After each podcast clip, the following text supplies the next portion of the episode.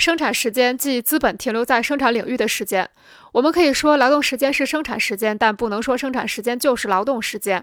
因为生产时间大于劳动时间，就是说资本停留在生产过程中的全部时间，除劳动时间外，还包括非劳动时间。所谓非劳动时间，也就是产品受自然力约束而使劳动过程中断的时间。这种中断与长短无关，是一种受到产品性质和产品制造方式制约的中断。在劳动过程的中断期间，根据受自然过程支配时间长短不一的情况，劳动对象依次要经历物理、化学、生理的变化。在此期间，劳动过程将全部中断或局部中断。比如制造葡萄酒，首先先将葡萄进行发酵，然后再存放一段时期，这样酒味才纯。一般农作物成熟期为九个月，从播种到收获，整个劳动过程多次中断。在造林方面，播种期间会耗费一些必要的预备劳动，但自此之后可能要经历一百年才能变成成品。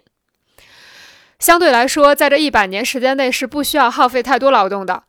从上述例子可以发现，预付资本的生产时间有两个时间构成：一、资本处于劳动过程中；二、资本受自然过程的支配，处于非劳动过程中。在这里，劳动期间与生产期间是不同的，是不一致的，因为后者比前者要长。由于产品只有在生产期间结束后才能从生产资本的形式转化为商品资本的形式，因此资本的周转期间也要根据生产时间中的那段非劳动时间的长度来延长。倘若生产时间超过劳动时间过多，只要劳动对象并非如谷物橡树那样是由自然规律决定的产品，那么人为的缩短生产时间就能够或多或少的缩短资本的周转期间。比如在制革业，将酸进入皮内，如果使用旧方法，需要六个月到十八个月的时间；但如果使用抽气机，只需要一个半月到两个月的时间。生产时间与劳动时间的差别在农业上表现得尤为显著，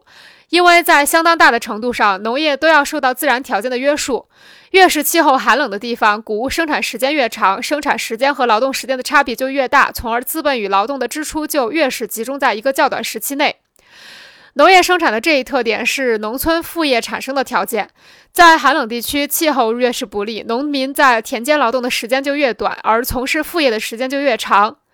因此，生产期间与劳动期间的不一致是农业和农村副业相结合的自然基础。产品受自然过程支配时间的长短，将对生产资本，特别是固定资本和流动资本的周转产生不同的影响。在许多工业部门，比如采矿业、运输业等，生产是均衡进行的，劳动时间每年都相同。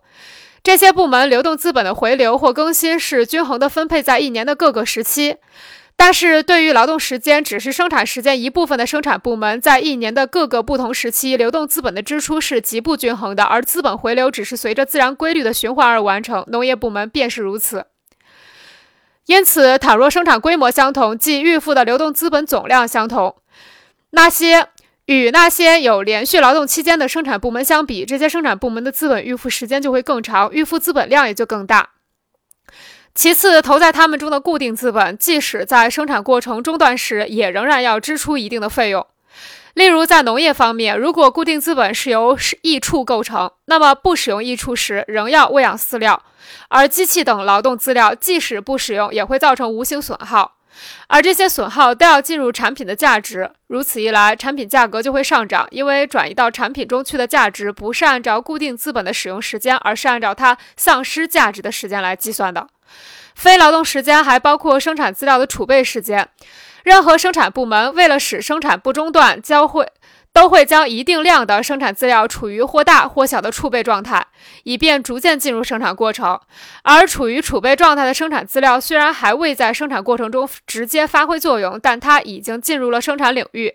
因此，生产资料的储备时间也是生产时间的一部分。生产资料储备时间的长短对资本周转的速度会产生直接影响。生产资料储备量大、储备期长，所占用的资本就必然多，从而资本周转的速度就会变得缓慢。若要加快资本的周转速度，就必须将生产资料的储备量限制在最低限度内。